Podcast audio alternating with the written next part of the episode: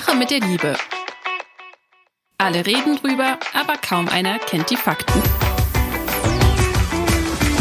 Der Weltpodcast für Singles, für Paare und alle, die wissen wollen, was hinter den Gefühlen steckt. Mit den Single- und Paarberatern Anna Peinelt und Christian Thiel.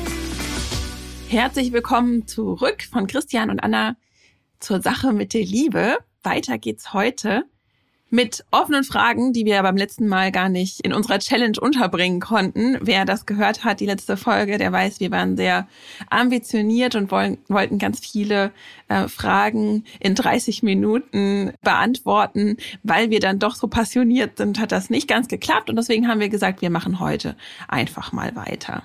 Aber vorab vielleicht erstmal noch ein bisschen zum Warmwerden. Wie geht's uns denn? Ja, Anna, das müsste ich äh, dich fragen. Wie geht's denn dir? Ich gehe ja immer sehr mit äh, bei Schwangerschaften. Wie läuft's bei dir? Ja, also zu dem äh, Zeitpunkt, an dem wir jetzt gerade hier noch ähm, aufnehmen, bin ich gerade noch hochschwanger. ähm, das wird sich dann bald ändern, wenn die Sendung ähm, rauskommt, ist äh, mein Baby äh, sehr sicher schon da.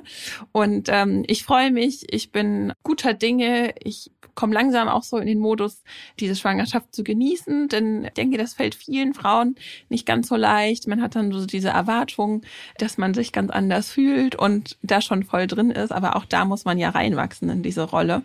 Zumindest ging mir das so. Ja, körperlich merke ich das natürlich schon auch, dass das Atmen langsam schwerer wird, das Schlafen ähm, und all das. Und ich ziehe meinen Hut vor allen Müttern, die uns zur Welt gebracht haben und ausgetragen haben. Und ähm, das ist auch, auch eine schöne Erkenntnis.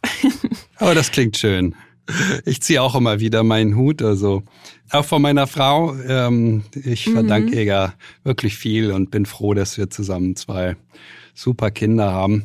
Heute Morgen saß ich ähm, am Rechner und guckte mir die vielen, vielen Zuschriften an, die wir schon wieder hatten. Das waren, glaube ich, fünf oder sechs. Und dann kommt doch da meine Frau und guck mal, was sie mir mitgebracht hat. Ein Marzipanherz. Ich sitze da, Lübecker Marzipan. Ich sitze da Süß. und dann bringt sie mir so eine, ja, es waren vier kleine Marzipanherzen. Zwei habe ich sofort gegessen, das dritte habe ich mitgenommen, das vierte wartet zu Hause. Ja, das so schön das kann ja Liebe nett. sein. Ich fand es auch, mhm. ja. Das sind so die kleinen Gesten, die eben auch das ausmachen, die mhm. Verbundenheit und ähm, ja. Also ich bin sehr zufrieden, sehr glücklich und äh, ich bin ganz gespannt auf unsere Fragen heute. Die wir müssen sie vom letzten Mal eben heute abarbeiten, aber das schaffen wir. Soll ich mal starten mit Christina? Gerne. Wir haben heute, nur um das kurz für alle, die zuhören, nochmal zu sagen, drei Fragen mitgebracht, wieder sehr vielfältig. Und ähm, jeder hier, der hier zuhört, bin ich mir sehr sicher, jede, jeder kann was mitnehmen, bevor ihr jetzt ausschaltet und denkt, ach, Fragen. Aber es ist immer, immer wieder auch für uns, ja, ganz spannend. Ich höre euren Podcast seit einiger Zeit und schon länger überlege ich euch von einem Problem zu erzählen. Ich bin 22 Jahre alt und seit anderthalb Jahren mit meinem Freund zusammen. Wir studieren beide und sind sehr glücklich in der Beziehung und haben tollen Sex. In letzter Zeit träume ich jedoch immer häufiger davon, oft sogar wenn mein Freund neben mir schläft, dass ich mit meinem früheren Lover wir hatten fünf Jahre lang eine Affäre und er war mein erster Sexualpartner, dass ich mit ihm fremdgehe. Das Problem dabei, wir hatten den besten Sex auf der Welt. Ich habe mich jedoch in ihn verliebt und er hat mich nicht gut behandelt, deswegen wurde das beendet. Das ist nun fast drei Jahre her.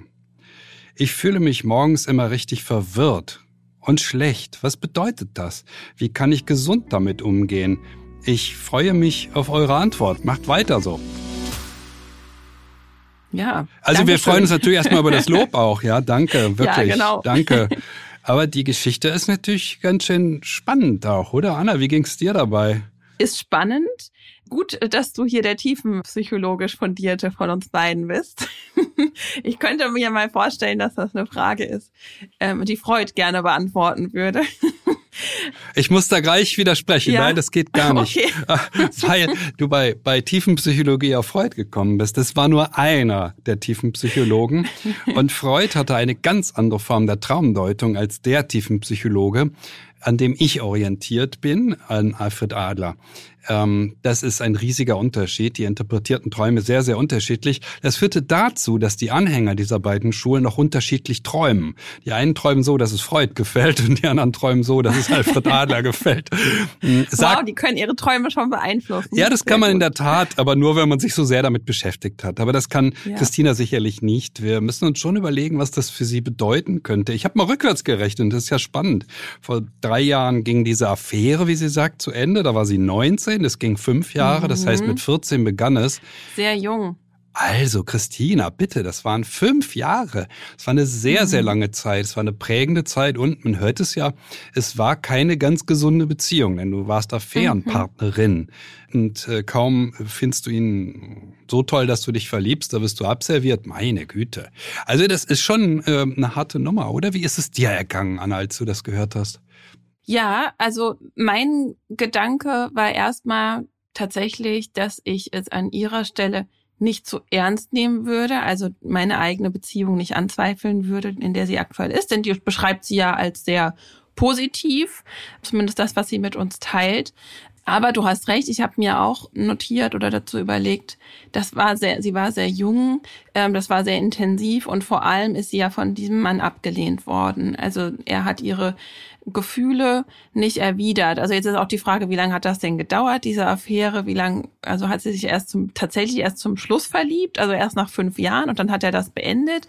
Ich nehme mal an, gerade so, das war ihre erste Liebeserfahrung, wird das schon früher der Fall gewesen sein, dass sie da auch Gefühle hatte. Und das ist ja eine sehr unsichere Nummer gewesen. Also eine Affäre zu sein, gleich als erste Beziehung und dann nicht das beantwortet zu bekommen, diese Gefühle, das ist ja sehr viel Unsicherheit.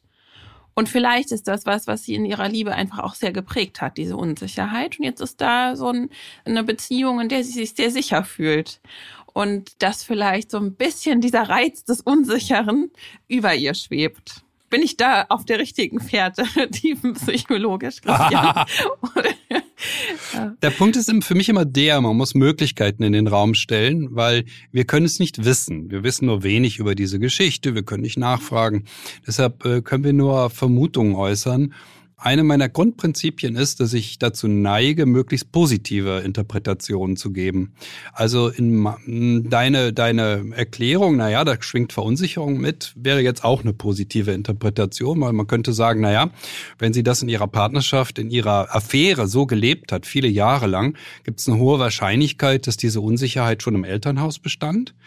Ein Mädchen, das schon mit 14 sich einen Affärenpartner zulegt, ist tendenziell nestflüchtig, ja, flieht aus einem Elternhaus oder geht jedenfalls schnell heraus, ähm, sucht sich außerhalb Halt, weil das Elternhaus vielleicht nicht ganz so toll ist.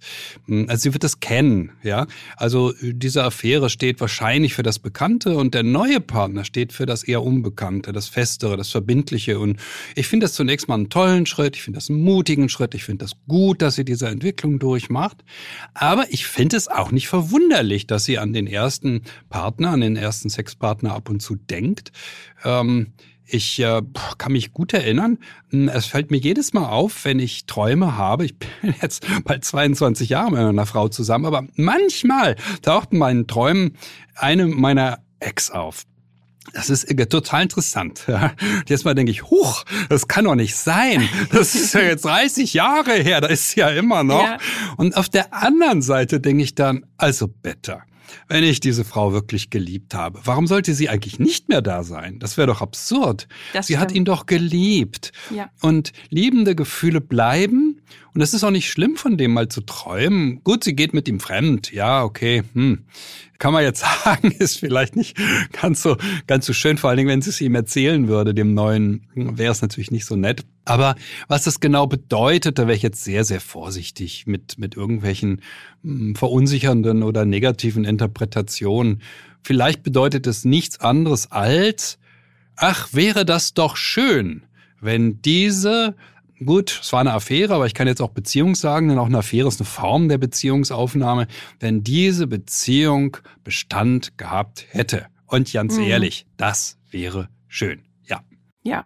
Finde ich schön, Christian, dass du da das persönlich teilst. Mir ist das auch aufgefallen, dass ich, ich habe solche Träume auch schon gehabt. Zwar jetzt nicht unbedingt mit Fremdgehen, aber dass bestimmte Männer in meinem Kopf auftreten nachts und ich weiß, dass bei meinem Partner auch äh, der Fall ist. Und ich glaube, das ist einfach eine ziemlich natürliche Sache, ähm, solange so, man. Jetzt müssen wir zu Freud kommen, weil die zentrale Idee von Freud in der Traumdeutung ist. Der Traum ist eine Wunscherfüllung. Im Traum wird ein Wunsch erfüllt. Und wenn der Wunsch ist, ach, wäre das schön, wenn ich noch mit ihm zusammen wäre, das ist nicht ehrenrührig. Überhaupt nicht. Sie ist nicht mhm. mit ihm zusammen. Es gab keine Möglichkeit, aber dass das Gefühlsleben sagt, aber ich hätte mir doch so sehr gewünscht, wir bleiben zusammen. Das ist eher berührend. Und was wäre, wenn gewesen? Einfach auch diese Möglichkeit, sich mal auszumalen, ne? Was, was wäre gewesen, wenn, wenn er sich auch in mich verliebt hätte? Also so gesehen kein Problem. Ich finde, das ist äh, nicht ehrenrührig, aber sie fühlt sich schlecht danach und das, ähm, das würde ich gerne mildern. Nein, also das sind Träume. Ja, das Gefühlsleben drückt darin mm, etwas aus, was ihm wichtig ist. Ja, nur das sagt erstmal über die bestehende Beziehung nicht viel aus. Würde ich auch so sehen. Und vielleicht sehen sie sich ja auch nach dieser Zeit einfach auch zurück, ja. Vielleicht waren da auch einfach noch Bedingungen, damals eine unbeschwerte Jugend und jetzt ist es vielleicht anstrengender, das Leben. Und vielleicht sind das auch einfach die Umstände, die sie sehr mit diesem Mann verknüpft. Aber das sind Mutmaßungen. Ähm, ich würde aber ihr auch auf jeden Fall mitgeben, solange die Beziehung, sie beschreibt sie als ganz toll, ähm, schön ist, ähm, ist, ist, ist alles gut und würde auch dies, das unterstreichen, dass es schön ist, dass sie diesen Schritt gegangen ist, von einer unsicheren Beziehung jetzt nicht in die nächste Affäre gegangen, sondern sich einen sicheren Partner gesucht hat. Und dass man da erstmal reinkommen muss, ist auch ähm, ziemlich verständlich. Ja. Ja. Machen wir weiter, Christian? Ja. Mit Paula. Ich bin Anfang 50, mit abgeschlossener Familienplanung, geschieden, seit zwei Jahren Single und hätte einige Fragen bezüglich des Zusammenwohnens. Sollte man überhaupt, gerade wenn man älter ist, in eine gemeinsame Wohnung ziehen und einen gemeinsamen Haushalt führen? Wenn ja, nach wie viel Wochen, Monaten, Jahren sollte man das tun? Was ist, wenn jemand eine unflexible Wohnsituation hat, zum Beispiel Haus, Eigentumswohnung, familiäre Verpflichtungen, und der andere müsste dann dort einziehen? Heißt es nicht, es ist besser, zusammen in eine neue gemeinsame Wohnung zu ziehen? Gibt es glückliche Partnerschaften in getrennten Wohnungen oder Haushalten? Also allein diese Frage könnte eine ganze Sendung füllen, wenn nicht gar zwei Folgen. Ich äh, dachte, das sei so leicht zu beantworten, aber wenn du es mir so vorliest, ja, dann fällt mir so dermaßen. Oh Mann, oh Mann, oh Mann. Also äh, ich würde gerne mit einem anfangen. Ja, ein Paar sollte sich ein gemeinsames Nest bauen, zieht sie zu ihm oder er zu ihr, dann gibt's Probleme. Schon gar, wenn es sich um Immobilien handelt, die auch schon mit dem Ex oder der Ex bewohnt wurden. Ja, das ist richtig, das gibt oft Probleme. Und das ist das Schwierige an der Immobilienfrage. Immobilien machen Menschen immobil und äh, machen ihnen das Glück in der Liebe eher unwahrscheinlicher, äh, wenn sie eine Immobilie besitzen. Das ist leider so. Ich sehe das pausenlos in der Beratung. Leider, leider. Und die sie vor allem nicht bereit sind aufzugeben.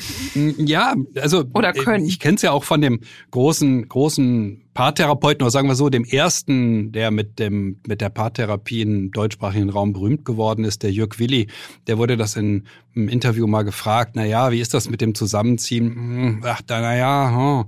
am besten ist, das Paar baut sich ein gemeinsames Nest. Das ist so, ja, Nestbau. Und das geht eben nicht, wenn man, wenn einer zum anderen zieht, wenn einer sehr unflexibel ist.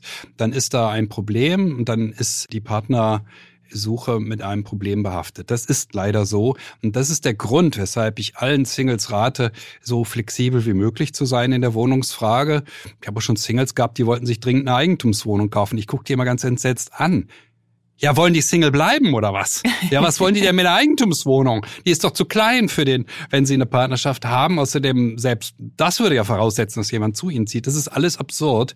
Es ist besser, äh, wir bleiben so flexibel wie nur möglich und signalisieren damit die Offenheit für die Liebe. Ich bin auch bereit zu Veränderungen. Das ist ein ganz wichtiger Baustein für die Liebe, dass wir bereit sind, etwas zu tun dafür, dass wir möglicherweise ein gemeinsames Nest haben, wenn wir das denn noch wollen. Aber das ist ja die nächste Frage von Paula. Hey, wie siehst du das? Gemeinsames Nest? Also sehr, sehr wichtig. Die Bereitschaft zur Veränderung in allen Bereichen, würde ich mal sagen, beim eigenen, bei der eigenen Persönlichkeit angefangen oder beim eigenen Mindset.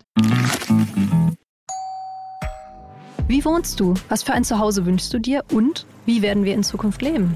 Mein Name ist Celine Lauer. Ich bin Michael Fabricius und in unserem Podcast Zwei Zimmer, Küche, Bad gehen wir für euch den großen Fragen des Wohnens auf den Grund. Ich bin Wissenschaftsredakteurin bei Welt. Und ich bin Immobilienjournalist. Zusammen schauen wir uns für euch jede Woche ein neues Thema an. Ich analysiere die Lage mit Blick auf Wirtschaft und Immobilienmarkt. Und ich ordne das Ganze dann aus einer wissenschaftlichen Perspektive ein. Alles rund ums Eigenheim, zum Leben in der Stadt und auf dem Land erfahrt ihr bei uns im Podcast Zwei Zimmer, Küche, Bad. Kommt rein. Zusammenziehen oder nicht? Also ich würde mal sagen, das ist Paula überlassen. Also wenn Paulas Idee von einer Beziehung ist, ich möchte gerne mit meinem zukünftigen Partner wirklich eng zusammen sein und finde diese Nestidee schön, dann soll sie das machen. Also jedes Paar, jeder Single kann ja sich überlegen, wie möchte ich denn meine Beziehung, meine zukünftige Beziehung leben. Äh, und auch da für alle Fälle wird es einen Gegenpart geben. In bestimmten Fällen muss man dann länger suchen, in anderen ähm, kürzer. Und ähm, diese, dieses ähm, Zusammenziehen, das ist ja natürlich ähm, eine Sache, wenn sie das möchte.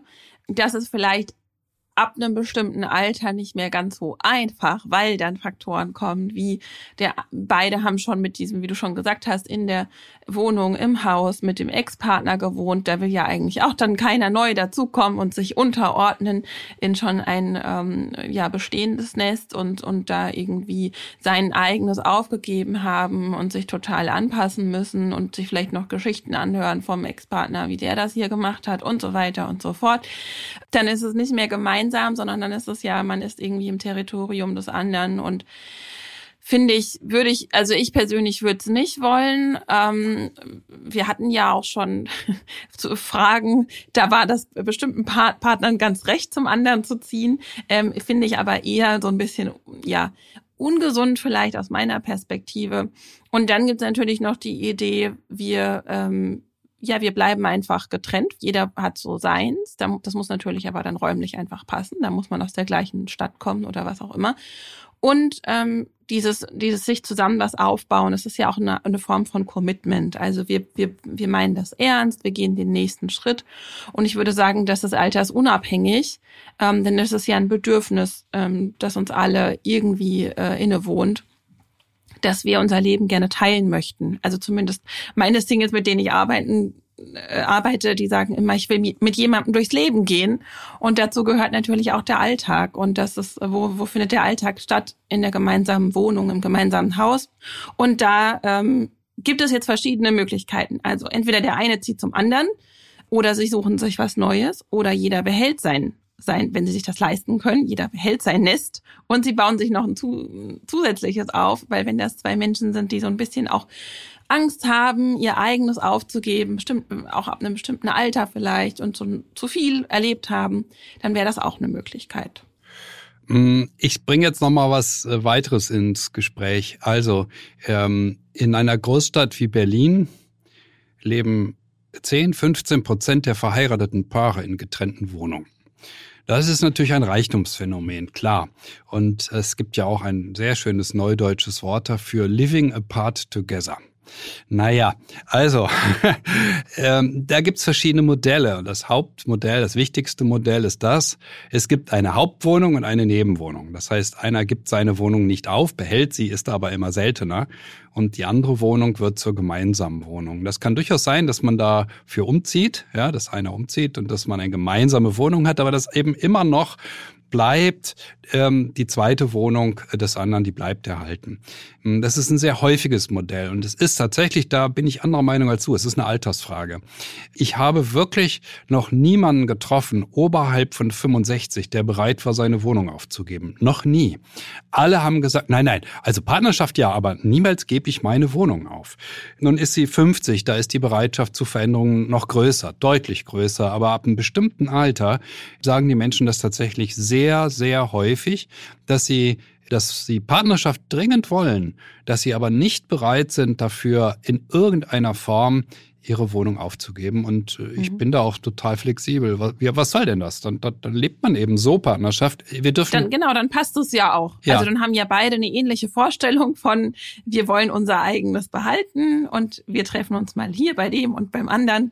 Das passt ja dann auch. Also wichtig ist ja, dass da die Werte und die Vorstellungen äh, zueinander passen. Ja, wobei das Hauptmodell ist wirklich das mit Hauptwohnung, Nebenwohnung. Ne? Das ist das wichtigste mhm. Modell, das sich herausbildet meistens, dass eine Wohnung zu der Wohnung wird, wo man hauptsächlich ist, dass die andere aber bestehen bleibt. Zwei Wohnungen, die gleichberechtigt, das habe ich seltener erlebt bisher. Ähm, das hat oft pragmatische Gründe, das eine dafür besser geeignet ist. Es hat aber auch den Grund, dass man sich dann mehr zu Hause fühlt in der gemeinsamen Wohnung. Und das aber eben äh, neben der Hauptwohnung die Nebenwohnung da ist und dass die emotional auch total wichtig ist als Rückzugsort äh, für bestimmte Zeiten, wo man vielleicht auch mal sein Ding machen möchte noch. Hm, das ist, also es ist alles legitim. Wir sind nicht festgelegt, dass wir so uns die Liebe vorstellen, dass es nur eine Möglichkeit gibt und nur eine Variante gibt. Und ja gut, Paula, Paula ist frei äh, zu entscheiden, was sie möchte. Äh, sie darf ähm, sich ein gemeinsames Nest wünschen, sie darf sich Living Apart Together wünschen. Das alles ist legitim, alles. Absolut. Paula, du bist die, du hast dein Leben in der Hand und du darfst entscheiden, wie das sein soll. Ähm, aber um die Fragen vielleicht nochmal ganz klar zu beantworten, was ist, wenn jemand eine unflexible Wohnsituation hat, dann würde ich empfehlen, das einfach so flexibel wie möglich, ähm, das Flexibelste rauszuholen aus der Sache. Ja, familiäre Verpflichtungen muss man auch hinterfragen. Ist das jetzt wirklich notwendig oder äh, lebe ich hier vielleicht noch ein Muster, was auch gar nicht so gesund ist? Lasse ich mir vielleicht verbieten von Kindern, von Eltern, sonst was, Geschwistern, hier mein Liebesleben zu gestalten? Und ähm, das andere ist, haben wir ja auch schon gesagt, wenn es ein Haus oder eine Eigentumswohnung ist, gut, dann muss halt, müssen halt beide ähnliches Flexibilitätsniveau einfach haben. Das ist wichtig, dass es die Partnerschaft auf Augenhöhe geben kann. Und ja, heißt es nicht, es ist besser zusammen in eine neue gemeinsame Wohnung zu ziehen, würde ich prinzipiell sagen, ja, weil wie gesagt, zum Partner dazuziehen äh, und die andere, das andere völlig aufgeben. Ähm, ich glaube, das macht langfristig nicht glücklich. Sag mal, Anna, hier ist noch eine Frage. Nach wie mhm. viel ähm, nach wie viel äh, Jahrhunderten, Jahrzehnten oder Jahren sollte man zusammenziehen? Nein, natürlich nicht. Hier steht nach wie viel Wochen, Monaten oder Jahren ja. sollte man das tun. Ich habe die Zeiten jetzt hinausgezögert, weil ich Wochen, Monate und Jahre, also bei Wochen stehen mir die Haare zu Berge, bei Monaten auch. ähm, schon bei der Frage ja. stehen mir die Haare zu Berge, weil ich nur Geschichten kenne, wo das schief geht. Die anderen kommen vielleicht nicht zu mir. Also, wann sollte man denn überhaupt zusammenziehen? Was denkst du denn darüber? Ich würde sagen, wie alles andere, was wirklich wichtig ist im Leben, sollte man erst tun, wenn man sich sicher ist miteinander. Und wir sagen ja immer, naja, ein Jahr ist noch nicht unbedingt eine, eine Beziehung. Man kann dann darüber nachdenken, man kann das auch tun. Gerade jetzt so ähm, in meiner Altersgruppe machen das auch ganz viele, weil da soll es dann schnell gehen mit mit äh, mit Kindern und Heirat und und zusammenziehen. Man muss sich aber sicher sein, würde ich sagen, dass das grundlegend wirklich passt. Man muss gemeinsame, ich meine, wir haben darüber auch schon mal gesprochen in der Folge. Es muss gemeinsam, gemeinsame Ideen geben. Wie wollen wir denn zusammen wohnen? Warum wollen wir zusammen wohnen? Und wie gestalten wir das? Ähm, und wirklich beide Bedürfnisse müssen berücksichtigt sein, sodass beide für den Fall, dass es doch nicht in der Beziehung endet, ein ähnlich äh, hohes Risiko eingehen. Und ähm, man muss sich wirklich schon nahe gekommen sein, emotional. Also das darf, wir hatten ja, glaube ich, letzte Folge ähm, das Hausbauprojekt nach Monaten. Ja, nach neun Monaten baut man ein Haus heute. Ja, das ist normal. ja, ja, ja. Klar ja, abgeraten. Oh, weh, oh weh. Ähm, ich würde jetzt keine Zahl nennen wollen. Ähm, aber vielleicht hast du ja so eine, so eine harte Grenze für dich, dass du sagst, ab so und so vier Monaten macht das Sinn. Also Menschen sind sehr, sehr unterschiedlich und ich gehöre sicherlich zu den sehr Vorsichtigen. Und äh, ich bin mit meiner Frau in ein Haus gezogen und wir haben zwei Wohnungen bezogen und da haben wir über viele, viele Jahre so gelebt. Ähm, waren es acht, neun. Ähm, natürlich wurde, war ein, eine Wohnung die Hauptwohnung. Das war ein äh, super Modell, das hat prima funktioniert. Schon mit Kindern? Ja, ja. Ja, ja. Wow. Mhm. Ja, das hat super funktioniert. Ja gut, ich arbeite zu Hause und das wäre natürlich schwierig gewesen. Mit einer Wohnung, mit zweien war es besser. Und dann sind wir erst zusammen, richtig zusammengezogen. Und ich muss einfach warnen, weil viele davon ausgehen, zusammenziehen sei das Schönste von der Welt.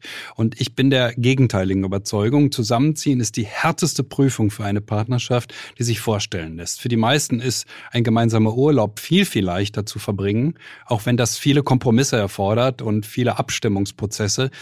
Also es ist viel, viel einfacher als zusammenzuziehen, weil das so viel Veränderung nach sich zieht. So viel müsste besprochen werden, was natürlich gar nicht besprochen wird und führt dann zu Problemen. Und also zusammenziehen ergibt auch heute den üblichen Traditionalisierungsschub. Wer macht den Haushalt? Na klar, sie, der kümmert sich gar nicht mehr. Also lauter Dinge, die es nicht gibt, wenn es zwei Wohnungen gibt, setzen plötzlich ein. Also ich warne immer davor, es zu schnell zu machen. Es ist ja keine Warnung davor, es überhaupt zu machen. Aber die Schnelligkeit ist tatsächlich ein Problem und ich bin immer für möglichst pragmatische Lösungen. Das kommt noch dazu. Je mehr sich im Leben eines Paares auf einmal verändert, umso schlimmer ist es, desto belastender. Also zwei Umzüge, ähm, ein neues Haus bauen und ein Kind bekommen. Ne? So am besten alles auf einmal. Ja, und, und dann ja. wechselt noch einer den Job. Kein Paar mhm. braucht sich wundern, wenn es mit so einem harten Programm in eine Krise gerät. Die, die Hauptdevise bei mir ist immer die ähm, Belastungen möglichst niedrig zu halten, damit die beiden überhaupt noch den Prozess steuern können. Also wenn zusammenziehen, dann aber auch wirklich nur zusammenziehen und und das nächste Jahr die Erwartung. Wer jetzt erwartet, jetzt hängt der Himmel voller Geigen, alles wird ganz super. Der ist nicht, er ist nicht auf meiner Seite, sondern der ist auf auf irgendeiner Hollywood-Programm gelandet. Ich mhm. erwarte Probleme und zwar immer und in jedem Fall. Wenn ein Paar zusammenzieht, ja. erwarte ich immer Probleme und nichts anderes als Probleme. Das ist die Logik der Sache, dass zwei Menschen, die über viele, viele Jahre gewohnt sind, alleine zu leben, in diesem Fall, ich meine, wir reden hier über eine 50-jährige Frau, die seit wahrscheinlich 30 Jahren alleine gestaltet oder in der Ehe zumindest, ne, also musste sie auch Kompromisse machen, aber seit vielen, vielen Jahren das super kann können wir endlich los. Ja, Moment, ich muss mir gerade noch ein Ticket organisieren. Äh, welche S-Bahn nehmen wir nochmal? Du holst dir jetzt am besten mal das Deutschland-Ticket. Das geht ganz schnell. Und schon können wir mit allen Bussen und Regionalbahnen fahren, wann wir möchten. Und auch wohin wir wollen? Ja, wir steigen einfach ein und müssen uns mit dem Deutschland-Ticket um keine weiteren Tickets kümmern. Egal, ob du montags damit ins Büro fährst oder wir spontan nach Berlin wollen. Oder am Wochenende ins Grüne. Okay, das heißt, wenn ich mit den Jungs zum Auswärtsspiel will, steige ich einfach mit meinem Ticket in die Regionalbahn und den Bus und fahre zum Stadion. ja, ganz genau. Aber jetzt geht's erstmal zum Shoppen in die Stadt. Und? Wann möchtest du losfahren? Jetzt informieren unter bahn.de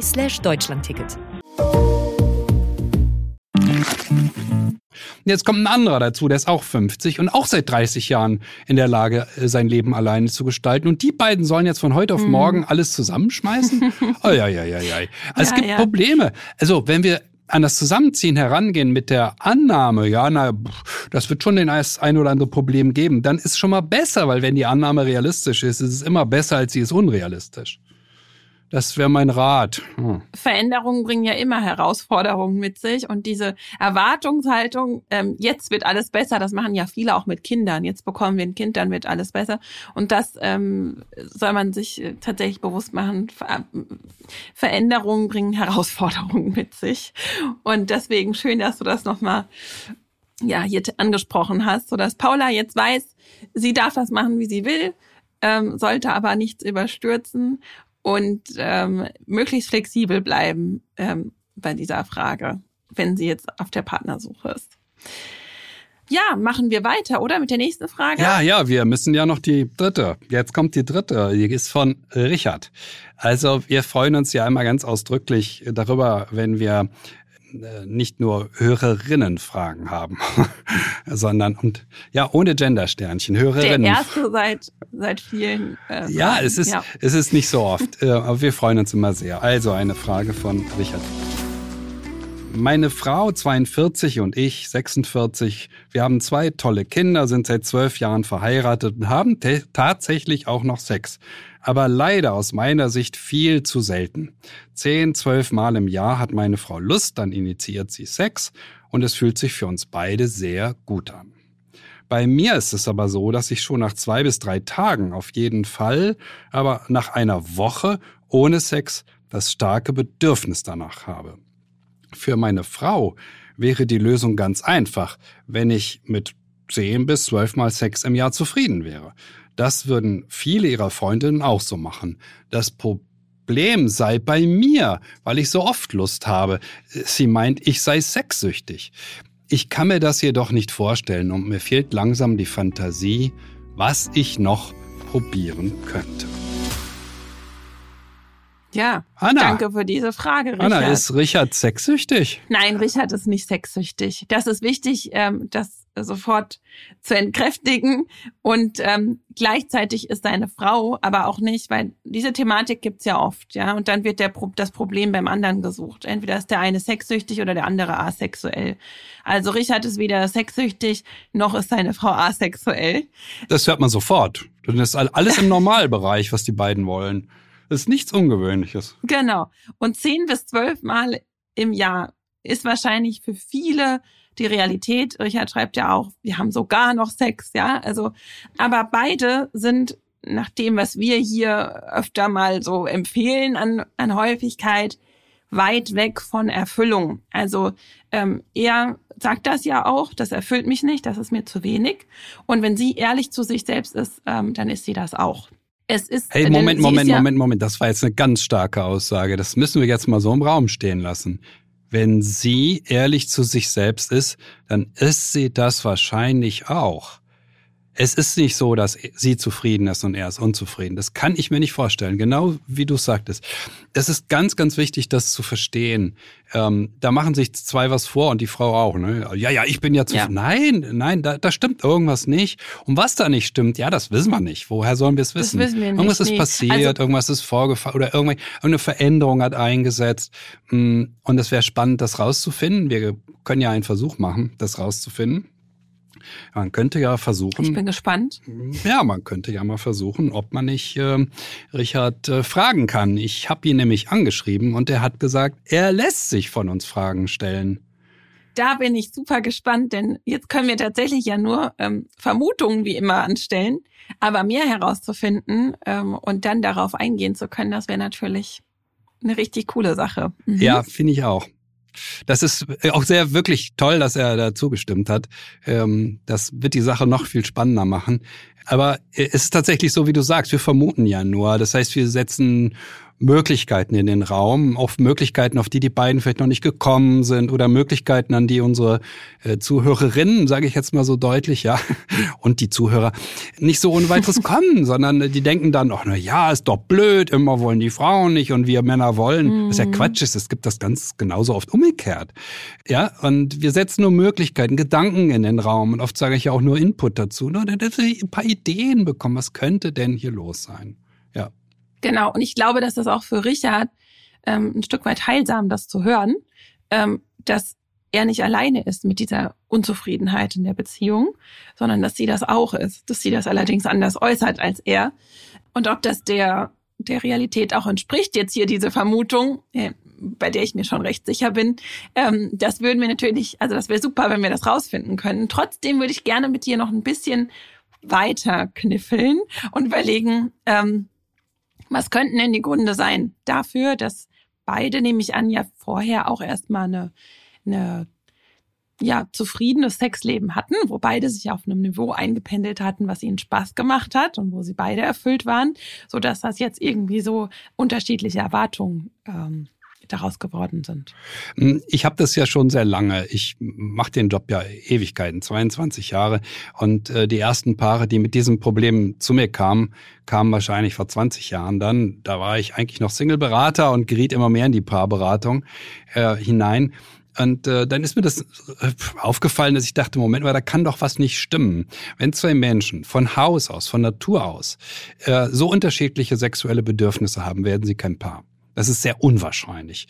Und es zeigt sich auch ganz schnell, wenn man nachfragt, wie war denn das so in den ersten ein, zwei Jahren? Nee, nee, das war völlig ausge das war völlig ausgeglichen. Das sagen fast alle. Ja, deshalb bin ich relativ locker hier an der Geschichte und denke, na ja, wenn Richard das so erzählt, äh, was wird da gewesen sein? Zu Anfang wird es ausgeglichen gewesen sein, vermutlich. Vermutlich. Und dann wird irgendwas passiert sein. Irgendwas ist dazwischen gekommen, irgendwas hat sich geändert. Und mein Job als Berater ist es, den Punkt aufzusuchen, an dem der Knick einsetzt. Warum knickt es ab? Also warum hat die Frau immer an wenig... An die Wurzel zu gehen. Naja, irgendwas Emotionales, das ist ja der Punkt. Mhm. Irgendwas ist zwischen den beiden passiert und zieht sich einer oder eine ein bisschen mehr zurück. Das verunsichert die Gegenseite und dann schaukelt sich das immer weiter auf, bis die Bedürfnisse so weit auseinander liegen, wie er es schildert. Das ist ja noch nicht der weiteste Fall. Es gibt viel krassere Fälle, wo die Frau gar nicht mehr will oder der Mann gar nicht mehr will und die Frau will dreimal die Woche. Das äh, habe ich alles schon in der Beratung erlebt und wir suchen immer den Punkt auf, an dem der die Kurve abknickt, also an dem mhm. ähm, die Seltenheit, also das, das ungleiche Begehren einsetzt. Das, das dauert so ein, zwei Jahre, bis das voll da ist und ähm, gucken, was ist da passiert, was ist da emotional passiert. Und äh, das würde ich hier in dem Fall genauso machen wollen, ja. Ich habe fünf, ich habe gerade mal gezählt, ich habe mir ein paar Notizen gemacht und ich habe fünf Vermutungen, fünf Hypothesen, was, was passiert sein könnte. Wollen wir die denn alle heute schon aufführen oder sollen wir das nicht vertagen aufs nächste Mal? Weil wir müssen ja dann. Müssen wir nicht, aber ich dachte, das wäre vielleicht interessant, okay, wenn ich die okay. jetzt schon teile und dann gucken wir, was wirklich so, ähm, was wirklich los ist, wenn ja. wir Richard ins Interview kriegen. Äh, natürlich möchte ich deine dann auch hören. ähm, oder wir vertagen die ganze Sache und machen im nächsten Mal weiter. Wir machen beim nächsten Mal weiter und dann kannst du deine fünf Vermutungen äußern und dann hören wir uns mal mhm. an, was er zu sagen hat. Und dann, hm, also man muss ganz klar dazu sagen, das ist kein Beratungsformat. Das ist bei allen Fragen heute, die wir heute beantwortet haben, so. Und das ist natürlich auch so, wenn ähm, ich mit Richard ein Interview mache. Ähm, das ist kein Beratungsformat, weil es ist ja sehr kurz. Eine Beratung, äh, wer zu mir in die Beratung kommt, der lässt sich darauf ein, dass er innerhalb von zwei, drei Wochen sechs bis neun Zeitstunden mit mir verbringt. Als Paar und zum mhm. Teil auch einzeln. Ja, ich mache auch Einzelberatungen, also Einzeltermine mit den beiden Partnern. Mhm.